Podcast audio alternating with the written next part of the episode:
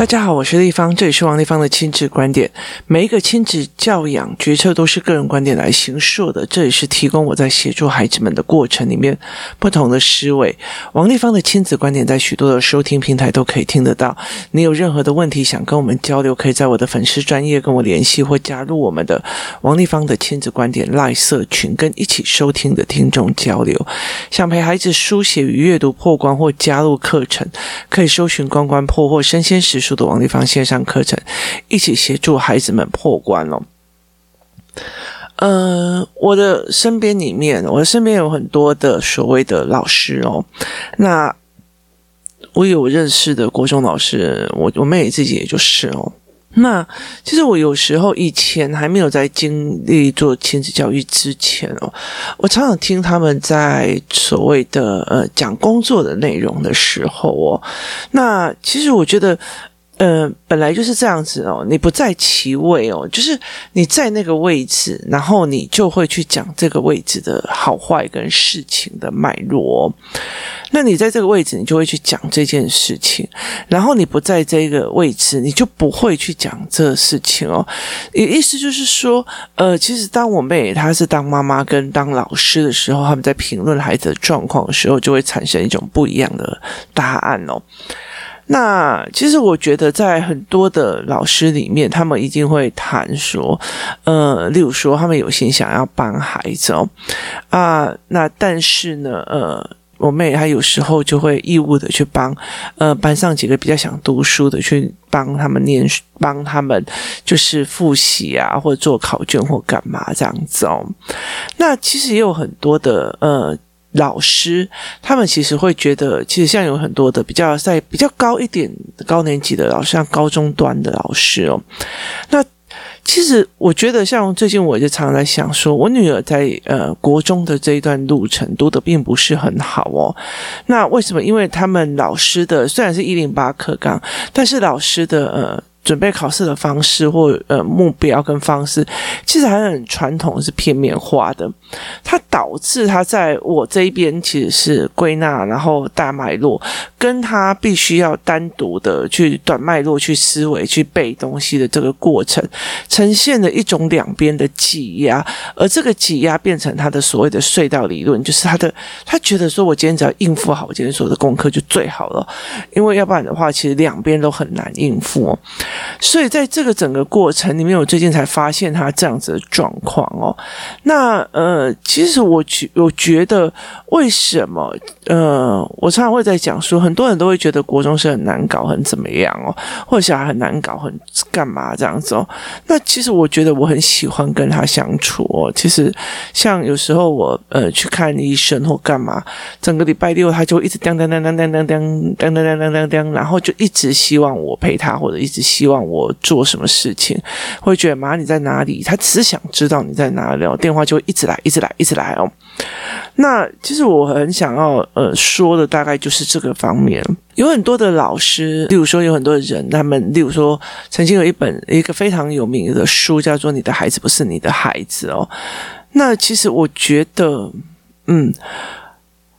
我觉得在，因为他是一个家教老师的心态再去看这件事情哦，但是你如果用妈妈的心态再去看这件事情，其实是一件让我觉得觉得五味杂陈的一件事情哦，就是呃，他会觉得说，你为什么一定要逼你的孩子这样？你为什么一定要逼你的小孩这样？你为什么一定要逼你的孩子一直去读书，一直去干嘛？那那。当然，我觉得呃，一直逼读书或者一定要考上好学校这一件事情是窄化的，就误以为他人生只有这一条路的窄化思维哦。可是其实我觉得一个非常重要的点是，他们没有看清楚一个一个点，说哦，例如说妈妈就是妈妈放不下，妈妈就是要考试，妈妈就是要逼小孩或干嘛，就没有看出一个非常非常重要的点在于是哦，你们在听我的所谓的生鲜实书在讲。讲呃，生鲜食书在讲语言的重要性，然后你会可能在 Udemy 去看到我所谓的以前的所谓的呃。就是现游戏的语言、思考的语言，跟那些所谓的推论的语言，这些部分的录影录音哦。那其实我觉得非常非常重要的一个点点是很多人没有办法去看清楚的。例如说，我最近会跟孩子讲什么叫气氛，我会跟孩子讲什么叫诈骗，我们会聊什么叫做呃被陷害，我们会聊什么叫做什么叫做捐，什么叫做舍，什么叫做呃送，这个东西其实我们都有在谈哦。那为什么会这个样子哦？像我的小孩很喜欢去呃老师那边，或者是喜欢跟我回呃台中去看，跟我爸在聊。他们很喜欢去看我跟我爸爸在谈，就是呃就是加油站啊、石油的那些状况哦。他们喜欢谈的原因，是因为他们内容觉得很有兴趣哦。那甚至我会跟我的孩子在讲中以中美贸易啊，或干嘛，我会讲很多的东西，我们会聊很多的东西哦。那在这所谓的我在这已经将近快要破三百集的 Podcast 里面哦，其实有一个非常非常重要的理论，我在跟他们谈非常多的东西，我会去呃谈呃什么叫做。呃，可能性，什么叫推论？什么叫做什么？一刚开始是语言，后来再是推论啊，这些有的没有。接下来慢慢的就是必须丰富你在身边语言的过程哦。那一天工作是有个妈妈，呃，在。呃，有一个有一个妈妈在帮孩子们上什么叫做利息？利息是几趴？怎么算？这样？那他们其实是三四年级的孩子，其实对这些很多都不懂。那我们为什么要去做这一件事情呢？是因为话题，就是除了功课以外之外的话题哦。因为在很多的妈妈，他们在幼儿的时候，他们其实只要管小孩吃饭啊，干嘛的没有。好，基本上呢，如果小孩就是呃，在人际关系上，他只要觉得有的玩，幼儿园有人愿意跟他孩子玩，他孩子愿意跟他玩，然后不要打人，好，不要打人，不要造成麻烦，这件事情 OK。然后到了国中的时候，哦，回来就是作业写了没？今天老师又写联络簿说了什么？干嘛的没有？慢慢的，慢慢的。孩子跟家长之间就会变成只剩下一种话题，就是到国中、高中只有一个话题可以聊，那叫功课。所以，那是唯一撑着孩子跟爸爸妈妈的唯一一条线。当这一条线有所断裂的时候，它就非常非常的危险，它变成那一条线的拉扯。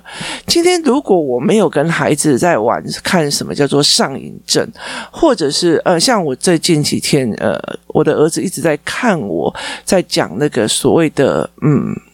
匮乏经济学哦，那我们在讲匮乏经济学，就是当人对很多事情变得有匮乏的时候，他就在讲里面其中一个案例哦，英国的贫穷的人哦，他们因为经济缺乏匮乏，当别人给他的救济金的时候，他并不会去买填饱肚子的东西，而会是去买糖跟茶。为什么？因为糖跟茶是他们的小确幸，他们英国人会喜欢喝茶，所以导致他们会更致贫穷哦。那呃，所以他有讲了非常非常的啊多的案例哦。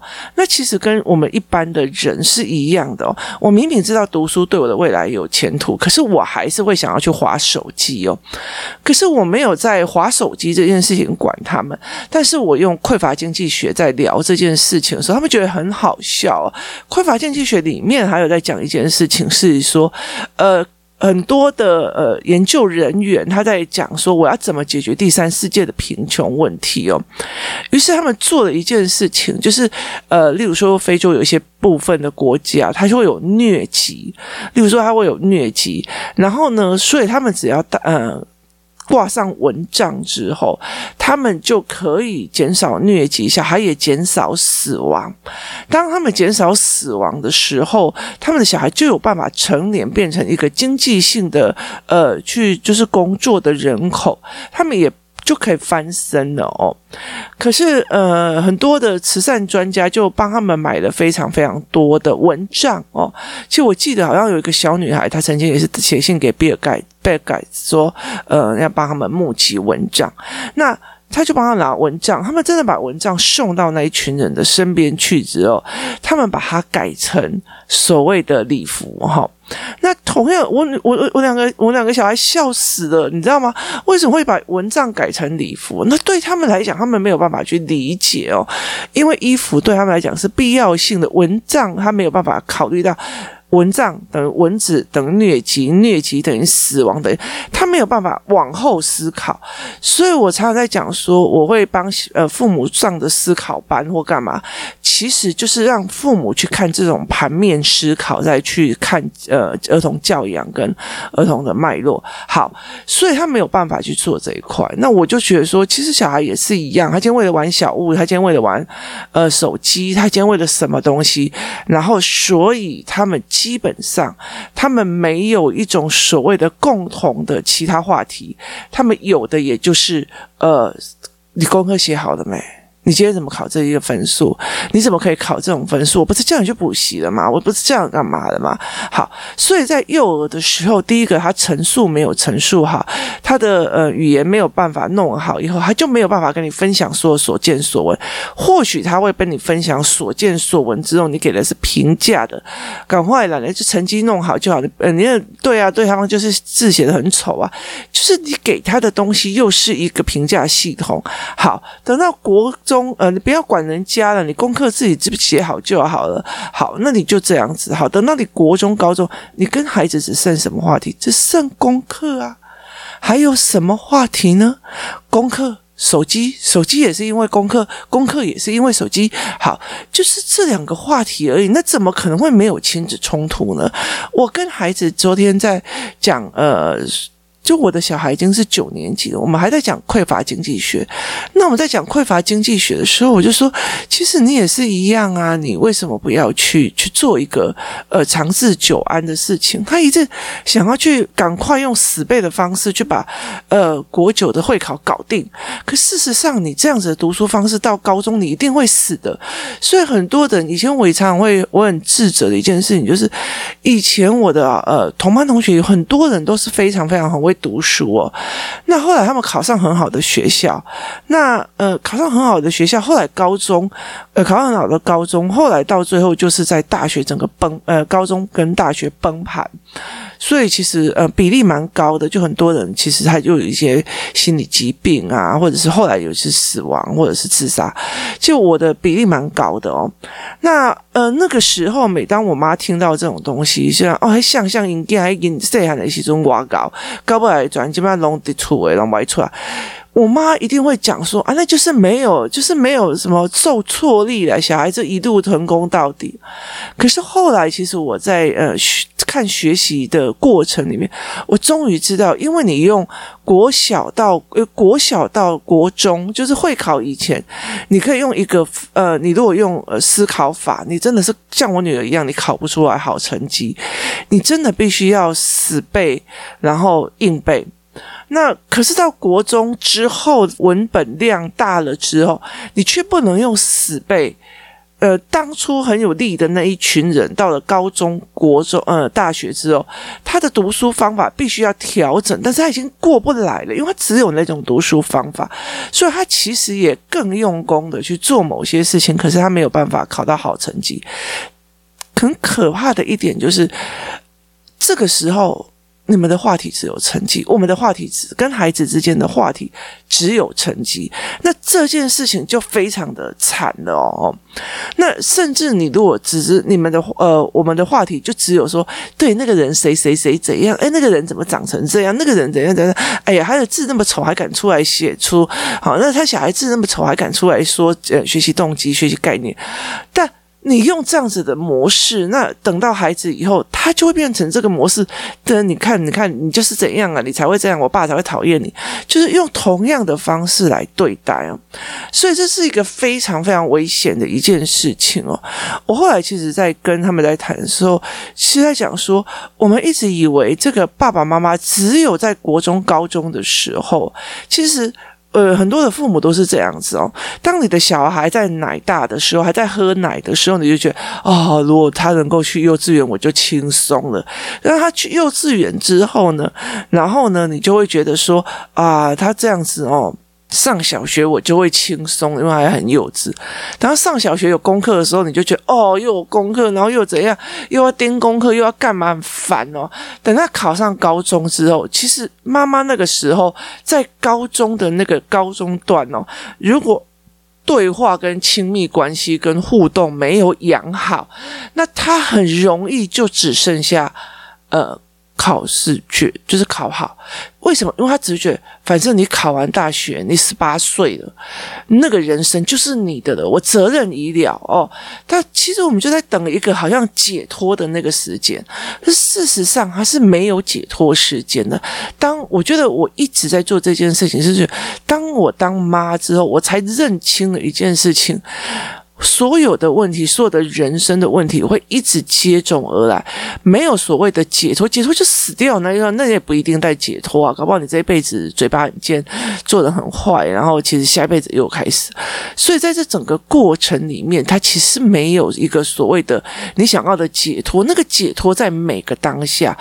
我老实说，人的那个解脱在每个当下。例如说，像我的女儿的成绩很不行，这样，可是其实她很开心，她很快乐，她每天骂啊骂啊骂，然后她每天会跟我谈，例如说，她会跟我谈经济学，她会跟我谈谁的人生怎么样，她会跟我谈这个小孩，呃，我最近在玩什么事情，然后为什么她进去工作室里面，哇，真的是整个是大暴动，因为全部人就骂大姐姐，然后就开始一直玩啊，然后她会带着孩子们做事，她会教。小孩他会教弟子，就是这个孩子的除了功课以外，全部都让你超级宇宙无敌安心。他跟你谈会谈，呃，就是心理学，他会跟你谈，呃，所谓的匮乏经济学。他甚至会去偷听我，或者是偷看我正在读哪一本哦。例如那一天，呃，我在公我在家里面整理家里的时候，因为我之前扭伤都没有办法动，就好不容易好一点点的时候，我就在整理家里，然后就再不。扭伤，然后呢，我在一边做的时候，我就一边在听那个听那个别人书的。那他就说：“我说妈，我我觉得这他在讲的内容，你好像之前看过这一本书，他应该是在谈呃，在讲什么什么什么什么。所以，我们其实可以在谈这种书的内容。那我们也可以谈人哦。我们之前谈那个路过，我们很喜欢吃的一家餐摊呃。”以前它是一个小餐车，叫路过。那以前我一刚开始的时候，那时候我女儿很小，然后我就觉得每次经过，她在路口，然后我每次经过看到路过，就两个女生坐在那边等客人上门哦。然后呢，就都没有什么生意。然后我每次因为要过去的时候，都已经要呃小学，就是就是要去上课，所以其实已经是午餐午餐之后的。已经很晚了，就是大家已经买完午餐，然后再去看的时候，就是觉得说，哎，好像很多都卖不完，那你就觉得那两个小女生，那两个女生在那个寒风底下很可怜。就后来慢慢的，我们就一吃成主顾哦。那有一天，我们就在聊这件事情哦。这这两个人，因为他们一个要去西班牙留学，一个人要去法国留学，所以呃呃学烹饪哦，所以他们去到那里以后，就想尽办，他们就想尽办法要赚学费过去。那后来有人呃，他们过去了。后来因为其中一个是因为呃疫情的时候又回来，那呃他回来的时候他就点了一家店，一个人的公司，一个人的店，然后慢慢在做。那我其实觉得说人都会遇到所谓的 OK 哦，可是我觉得他们两个人真的是。呃，很很很好，就是很认真。他们之前呢跟我讲说，他们很早就去市场采买，然后一刚开始就买不到好的菜，然后后来到最后就是帮他们卸货啊，他就很大早帮他们卸货，跟他攀谈，跟他们干嘛，然后后来就可以呃更晚去拿到更好的菜，然后价钱又比较大饭店。呃，比较比较好的店哦，所以其实他们就会已经这样子拉成关系。那他们的菜也很特别，就是他们就是在玩料理，然后呃，他们的菜吃过了以后，有些人会适应，有些人不适应哦。那我就觉得对身体负担很小。所以，可是当他们这个这个呃去西班牙这个。呃，大吉回来之后，他开了一顶了一间店，在做路过的时候，那我我女儿就跟人讲说：“妈妈，你一定要去买，你一定要去买，因为她觉得他们两个真的很认真。”我们会讨论认真跟经营这一块在思维，那我就会去跟他讨论这一块哦。所以他其实会看到人在经营里面的一种所谓的善良跟事情哦。那所以。其实我觉得我在。呃，Podcast 讲这么多哈，并不是要让你们觉得说，我今天我今天可以说得很明白，说我这些所有东西我都可以变成课程，然后我也可以变成呃赚钱的工具。可是我想要传达的一件事情是，我在陪他们做消费选择，我在陪他们做消费思维，我在陪他们看人到底是在怎么样的思考模式是全盘面的，因为对他们来讲很难，在台湾。其实这是我在讲开心吗？不开心吗？喜欢吗？不喜欢啊？情绪为什么打人？为什么要压抑？他们没有从认知这一块开始去思维，他们甚至没有盘面思考，所以他们没有盘面思考的这个状况，会导致孩子们他们只看到短视观，他们觉得说哦，路过好吃这样子而已，而不是去看到这两个小女生是从早上几点就去那边做，然后慢慢的去拿到比较呃便宜的材食材的价钱，那他也看到了别的东别的呃饭。便当店就可以 SOP 这样子出来，可是他们坚持要这样烤，然后要怎样做，呃，各种的料理实验去做的，所以其实他会觉得这个人的用心跟他的呃未来的问题点也是会产生。好，我们会讨论这个问题，我们会聊这些问题，胜过你今天怎么什么什么科考几分，你今天怎么怎么这个科考几分，我已经胜过这些东西了。但是其实我觉得。对他来当然有压力，因为身为王丽芳的女儿，她的压力其实很大。光王丽芳的女儿跟我以前是所王正祥的女儿就已经很大的压力了，所以其实我可以理解她这一块的状况。那可是有没有想过一件事情哦？如果到这个时候，她身为我的女儿，压力就已经够大了，我还只有只剩下跟她讲成绩的这一个话题。我们两个不是他逼死我，就是我逼死他，是非常非常有可能的哦。所以其实后来我在跟这些老师对谈的时候，我就说，其实如果你前面的语言跟你们前面的讨论的东西越来越少，其实最可怕的一点就是到了国中的时候，你们只剩下读书跟考试分数的那一条线哦，那一条线会造成你们所有的亲子冲突哦，这才是。最可怕的一个点哦，那你没有办法去讲，哎，人是什么样关，而且没有办法去建立说，像我儿子他把那个基基图弄上的天那个云端之后，他没有办法去，他会跟我讲说，因为我不知道，所以我妈妈有做的这件事，所以我妈愿意教我。她不是觉得我被骂，而是我妈妈愿意教我，原来云端就是这个概念。那。所以，当我在这所有的历程里面，我可以先给语言，先给读阅很多的语言，然后先让他陈述。当他可以陈述下来的时候，可以跟我做阅读思考，可以跟我做人，他是跟谁吵架，跟谁干嘛，他们都可以把自己的委屈讲清楚。那他们卡住的点，我们就可以开始来看，因为他看不懂什么叫做借，什么叫做倒账，什么叫做。贷款，什么叫做产品选择？因为他们看不懂什么叫做呃一件三十九，呃第二件只要十一块这件事情，他们没有办法理解。在这整个过程里面，我们跟他们讨论的过程里面，是为了让他们的思考线完整化。思考线完整化之后，那我们就会产生各种不同的话题。那更。更更有趣的一点就是在于是所谓的呃一子而教，意思就是说我儿子会去请教别的妈妈，这个要怎么做，那个谁会请教什么，那他们孩子跟孩子之间会依照一个问题点开始做，例如说他们最近在讲说，呃，因为他们都在同一个学校，哎，那个三年级的谁喜欢五年级的谁，那个谁谁怎样，他们已经开始有共同，因为其实那个学校除了操场在一边，那其他的他们就呈现一个所谓。的日，那个日就是日日期的日哦的建筑模式，然后他们又非常有趣的以三年级，因为他们这几年就是比较满额嘛哦，所以他们就以三年级来讲哦，是拆散在很多地方，其实不是三零一、三零二、三零三、三零四、三零五、三零七，而是他拆散在各个地方。那加上这几群孩子都认识嘛，所以他们就会跑去四年级的找 A，再跑去五年级找 B，跑去几年级找的，所以他们。其实他们的呃那个谁谁谁怎样，那个谁谁怎样，他们学校的气氛营造的非常的好哦，然后呃又很在意的以某一些学习上的东西又比较新颖，学习的方式也比较新颖，所以他其实变成这样。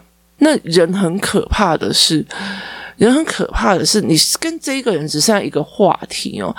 就不要说是你跟小孩哦，跟老公之间，你如果只剩下加班呗，阿贝没加不，拜，好，这没了，好，就没了哦。所以，因为你跟他讲任何的议题是，诶我跟你讲哦，那个小孩哦，不要跟我讲小孩，小孩不是你在管吗？好，这件事就没了，就没有话题了。好，这东西非常非常危险哦。所以后来，其实我在整个过程里面是，呃，对。在很多人在在很多的书里面叫你不要去管小孩的功课，不要去管什么有的没有，对，他叫你不要管，你就捏着肉不要管。可是除了捏着肉之外，有哪些东西是让你宽心的？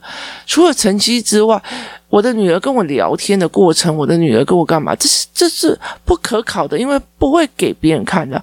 其实我后来非非常羡慕那个呃呃那个陈安妮，因为她。他其实他的小孩有学习的问题的时候，他就把他转到那个体制外学校，然后后来他去读到一个高中。那以身为他是一个呃，就是学霸，然后又是一个非常呃名人的妈妈。那后来到最后，他女儿好像读四星嘛，就是。其实，在现在这个状况里面，有多少的人哦，甚至他只是个网红部落客而已，他到最后遇到小孩的状况，就是你我赶快把他弄出国。弄出国之后，他就不会被人家评价他考上哪个高中或考上哪个学校。他其实就是在做这件事情。可是说穿了，我的面子有这么的重要吗？那我我还会希望这个小孩跌倒一下，在这个整个过程里面是怎么思维的，或者怎么想的，这才是一个非常重要的一个点哦。所以我在整个过程里面，我们在思维这一块，那。怎么样才能够让孩子们去呃，让孩子们跟自己是有其他话题的？像我女儿现在国九，一天到晚每天就是回来告诉我今天想那两个人什么事，那天来个人什么事，我们英文老师说的什么，我们什么老师说的什么，然后常常。开心的跟什么一样哦？那他有没有其他的话题？甚至他在讲呃弟弟的状况的时候，他会问我说：“弟弟现在最近他们最近发生什么人际关系的问题？他们哪边卡住？”我们会去讨论这个，我们会讨论匮乏经济学，我们会考虑心理学，我们会考虑呃呃，就是。政治哦，我们会考虑国际关系哦，我们会讨论非常非常多的事情哦。其实，在很多的部分里面，我也在开始一直在修正哦。包括呃，以匮乏经济学来看的话，我们还是看中国的发展跟台湾的发展，跟不同的教育体系的发展，我们也会在聊这些事情啊。那甚至我的孩子会非常清楚的知道我跟整个家人的所谓的整个脉络的关系哦，那他就可以跟我谈那一天。其实，因为呃，我。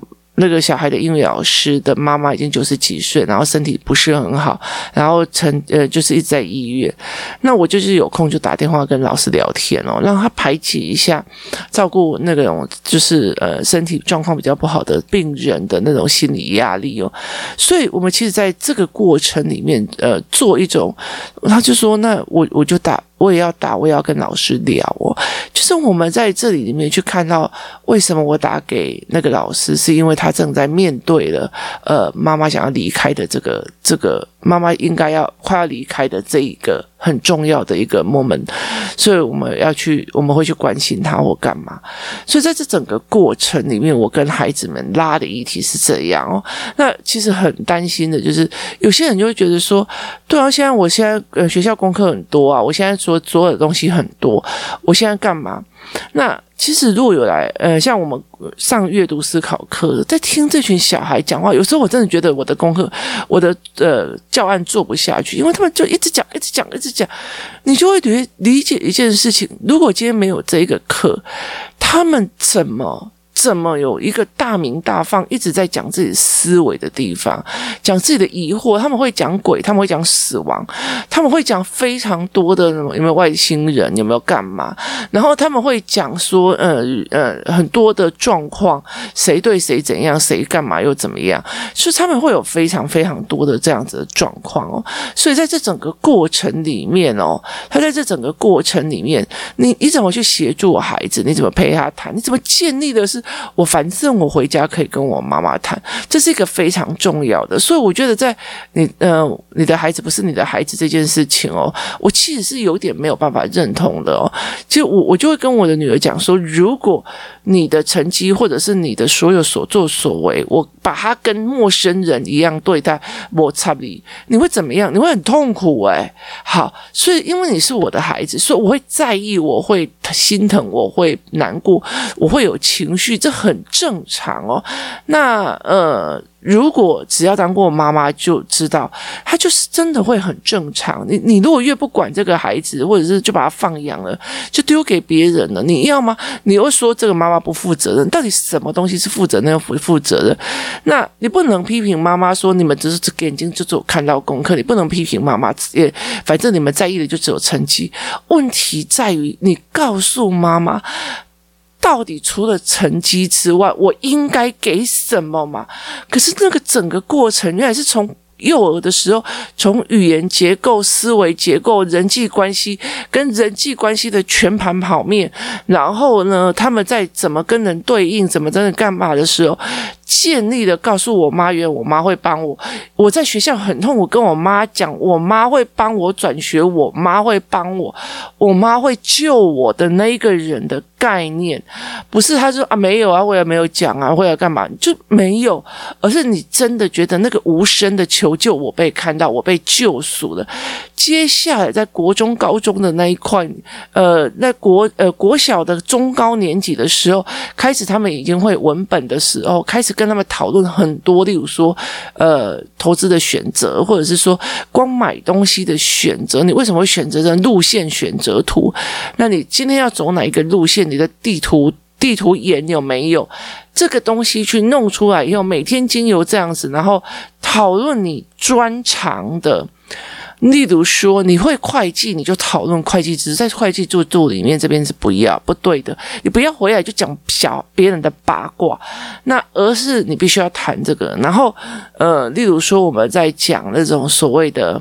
辩论啊，或者是说什么的立场，或者是国际贸易，其实我都会跟他们在谈这一块哦。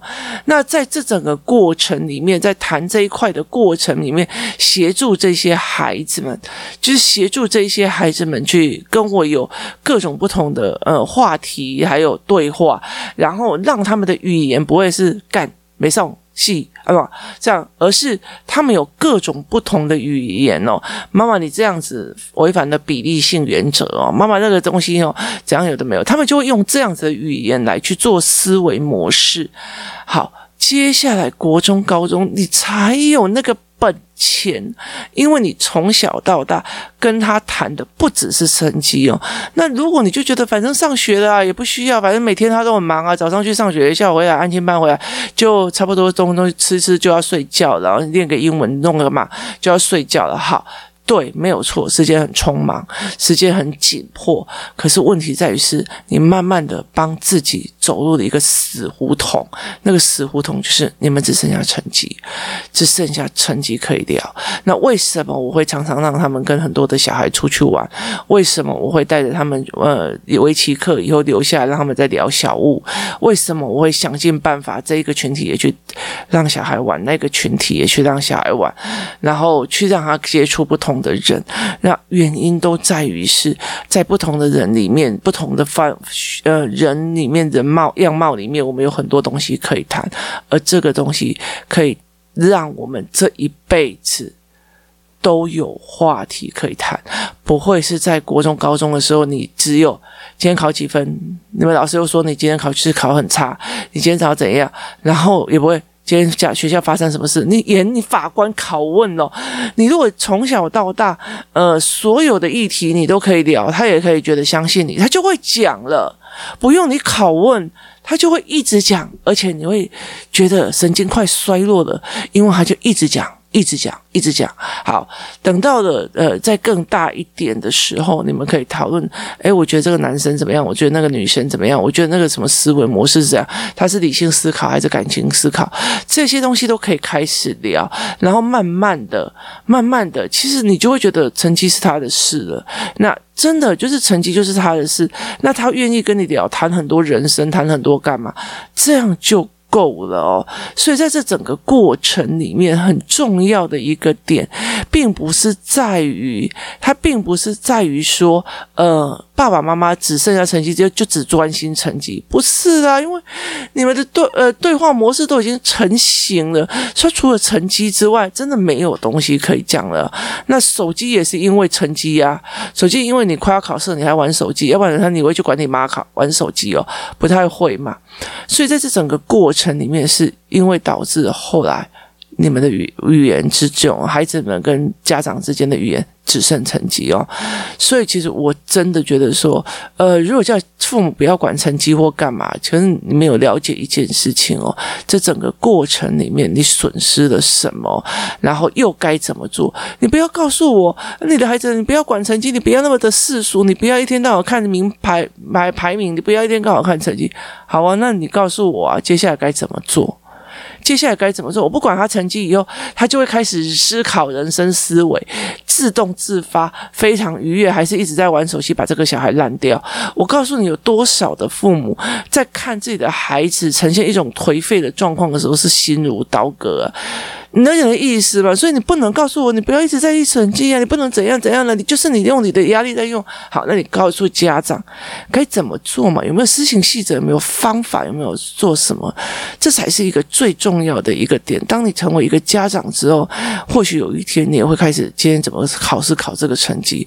其实很大的一个部分在国中以前，你必须要建立非常非常多元化的话题，而且你的那个。缓冲点要非常非常多。所谓的缓冲点，就是例如说我儿子有一些心事，或者是有一些美送，就会跟么他的好朋友 A 讲，然后好朋友 A 跟好朋友 B 跟 C，他们就会一起在讨论接下来该怎么办。那如果今天呃 A 发生什么状况了，例如说呃这个 A 发生了什么状况了，然后他就去跟 B 讲，B 就跑来跟我讲，地方 A 最近好像有点状况，你要不要跟他谈谈哦？那他就会去来跟我求救。他是除了父母之外，他觉得你可以相信的人去求救。意思就是说呢，就好像这样子好了。今天如果我有保险的问题，我不会去问我爸妈，我不会。例如说，我有呃呃什么呃公司法的呃公司法的疑问，或者是有一些公司法的 trouble。我遇到问题了，好，那我要回去找我爸，还是去找我懂公司法的朋友？是找我懂公司法的朋友喽。它是一个专业跟专业的东西哦，所以其实我一直在预留着，在为什么会常常跟呃英语老师或者是呃一些老师保持了一个很好的关系，是像像最近我女儿的成绩有点状况，那以前那些东西我都教过，可是后来她就是愿意去跟呃工作室里面的另外一个老师讲说，其实我我觉得我妈妈这样对我很好，可是问题在于是学校老师的要求跟我妈妈的是完全相反的，所以她一直卡在。中间，所以他常常就觉得，反正我就先应付老师这一块就好了。所以他其实反而一直在用错误的方式，一直在读书。那但是他不想让我担心，所以就是常常对我那边开玩笑，干嘛都没有。所以我觉得那个东西是一个缓冲坡，那是你身边的一个资源，那不是你今天忽然找一个家教来说，哎，你家教你改共解，你改共解，你改共解，拜托你一生养他十几年了，你改共解，一起想那。他其实是以专业的方式说，那这个老师老师，你教我为什么我的考试我的成绩会这样？我的读书方法你可以帮我看一下，是以专业跟专业在谈的，这样子的状况才会有差。人生有很多的事情。你不一定只有父母哦，所以其实，在很多的过程里面，该怎么样去思维这件事很重要。所以，其实我觉得，在整个国小端、国小以就是国中以前哦，那种所谓的成长游戏呃孩子的游戏团体、阅读团体跟有孩子的思考的团体，跟孩子思考团体之间家长的脉络是非常非常重要的。为什么？因为他承认一个孩子遇到状况，甚至他跟他妈妈冲突之间的状况之外，一个。可以求救的选择权，他可以求救，他不会只会直接从楼上就给你跳下来的选择权。那父母跟孩子之间，其实很重要的一件事情，就是形成呃聊天习惯。那个习惯是对话习惯，不是你今天还好吗？你今天有什么事吗？拜托，你跟你老公都没有这样讲。我每天回来到家。呃，你今天怎样？那那你为什么会做决策？那今天是谁的？我说我一点都不想要谈，好累哦。你了解的意思吗？就是我又不会想要谈这件事情，可是我的女儿也不会去问我这件事情。可是我当我拿起了某一本书在看啊，她就问我这本书在讲什么，然后我就会跟她讲这本书在讲什么。那你为什么最近在看这本书？那我就说，呃，我可能一刚开始看的是，例如说我们在讲匮乏经济学，我们在讲说这些穷人怎么会这个样子。那后来才到，呃，我就去看书的过程里面，我就会去跟她讲说，原来是心理学里面的缺。缺席效应，这样我们就他就问我说什么去缺席效应？那我们就在谈谈到这个东西的时候，他就会跟我讲：对啊，我觉得已经快要会考，我什么成绩都这么的差，我自己也觉得很慌，有点类似缺席效应造成了你的智力下降。所以其实，嗯，他有这样子在跟我谈这件事情哦，所以。那个东西不是你怎么去跟他谈，或者是怎么功课怎么样？有的我也想帮他，但是怎么帮是一件事情哦。而且是你们有没有越来越专业的语言再去做这一块，这才是一个最重要的一件事情。他怎么跟别的孩子谈？他怎么跟自己的孩子谈？他身边又没有其他的人生导师，也是一个非常重要的。他身边有没有比较好一点的孩子，可以跟他们一起对谈这一件事情，而不是又觉得三四年级的啊，反正小孩就只是玩哦，其实。这样子就错过了，呃，他在家里面跟你谈知识，跟他谈思维，然后又在学校只是会谈一些国际赛，然后只是好像不讲话的那种玩哦，其实缺失的过去的呃这样子的状况，会导致问题会越来越多。今天谢谢大家收听，我们明天见。